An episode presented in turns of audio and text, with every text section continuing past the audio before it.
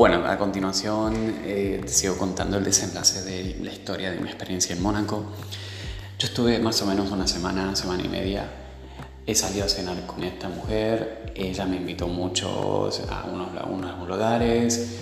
Me, Claudine me, me, quiso invitar a un viaje, incluso que ella tenía en París. Yo le dije que no, porque realmente no me sentía cómodo con ella. No porque eh, la vida te va eh, enseñando algunas cosas que son importantes. Por ejemplo, mm, yo he pasado este tipo de situaciones y, realmente estar con alguien por dinero no tiene ningún sentido o por una comodidad.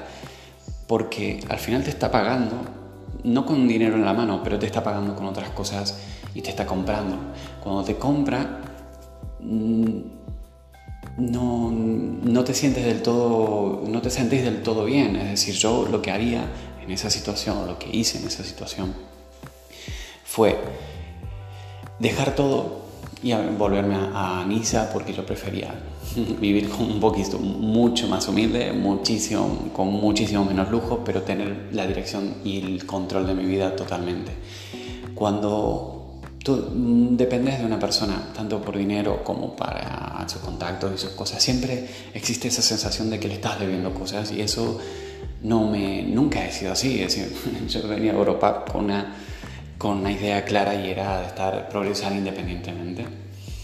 Entonces, como último regalo, yo le dije que iba a abandonar todo y que me va a ir, que gracias por, por la propuesta, gracias por el negocio que teníamos entre los dos.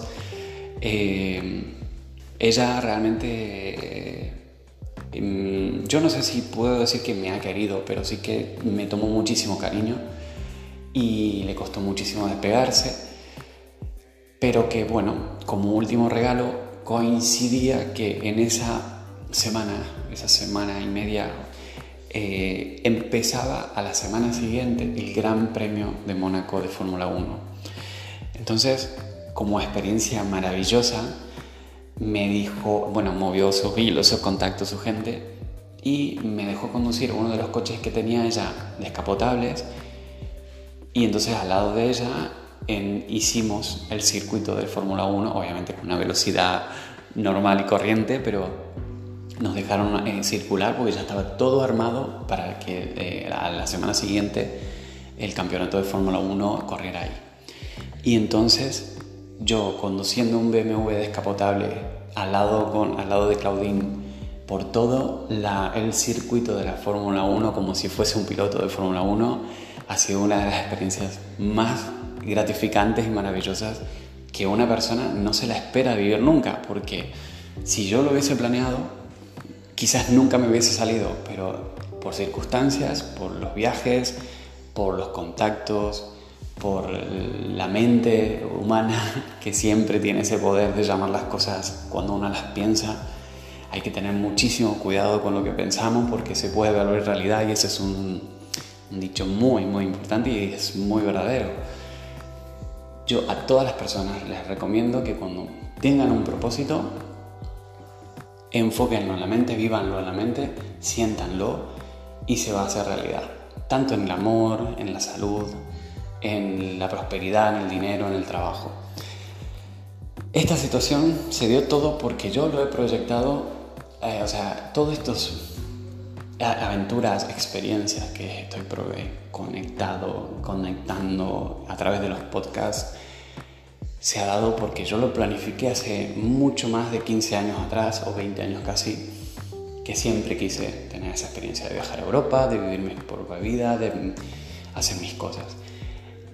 Estoy permanentemente en búsqueda de la felicidad, estoy permanentemente en búsqueda de, de nuevos proyectos, estoy permanentemente en búsqueda de muchas aventuras nuevas. Por ejemplo, esto de, de, contar experiencias por podcast es una de las experiencias buenas es una de las aventuras que estoy emprendiendo.